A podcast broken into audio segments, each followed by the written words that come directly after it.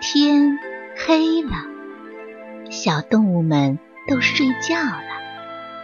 小宝宝躺在温暖的被窝里，闭上眼睛，听有趣的故事。宝贝，晚安。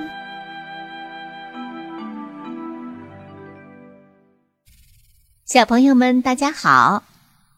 今天我要给大家讲的故事是《糖果屋》。小兔冰冰的妈妈要到小兔的奶奶家住些日子，于是她做了很多糖果作为小兔冰冰这几天的零食。冰冰请来小狗小雪来和她作伴儿。一进冰冰家的门。小雪就惊叫起来：“哇，这些糖果都可以盖一座房子了！”冰冰用那双红宝石般的眼睛闪了闪。“对呀！”他们俩说干就干。小兔冰冰家后面有一片很大的树林。冰冰和小雪用小推车把糖果全部都运到了树林里。他们用硬硬的方糖当砖，用熬化的糖当粘合剂，把它们砌了起来。窗户用的是透明的水果糖块，屋顶呢用的是五颜六色的猪猪糖和星星糖。上面还镶嵌着两根特大号的彩色棒棒糖。对这座小房子，冰冰和小雪呀，说不出有多喜欢了。当天晚上，他们俩躺在糖果屋里睡了一觉，都做了一个香香甜甜的梦。于是，他们决定邀请好朋友们来这里玩儿。让大家都能做一回香香甜甜的梦。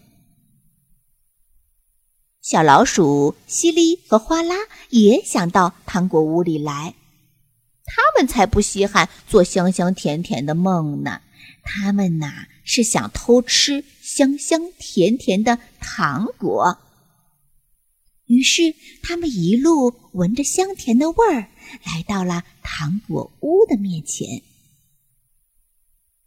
小雪笑呵呵的迎上前来说：“欢迎你们。”西里看着哗啦，哗啦看着西里，他们偷偷的一笑。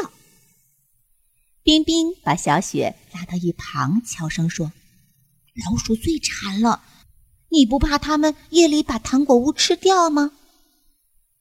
小雪却拍拍胸脯说：“我向你保证，明天早起。”屋子一个洞都不会有。老鼠的耳朵很灵，冰冰和小雪的悄悄话，西里和哗啦都听见了，脸呐唰的红了。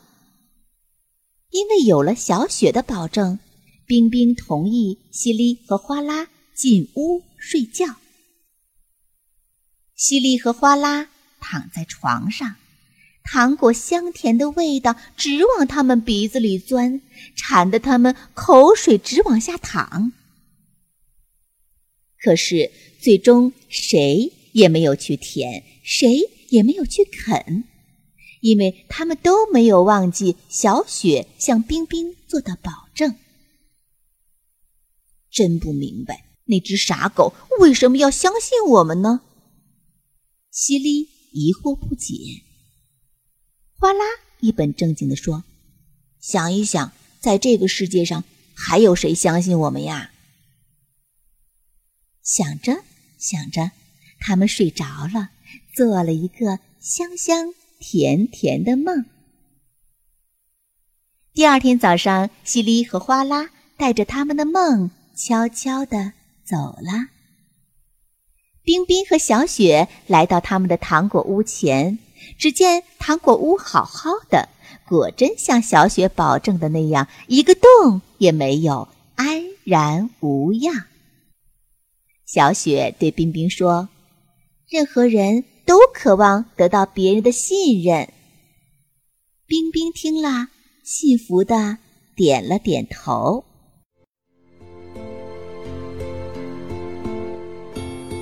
小朋友们，故事讲完了，该睡觉了，宝贝，晚安。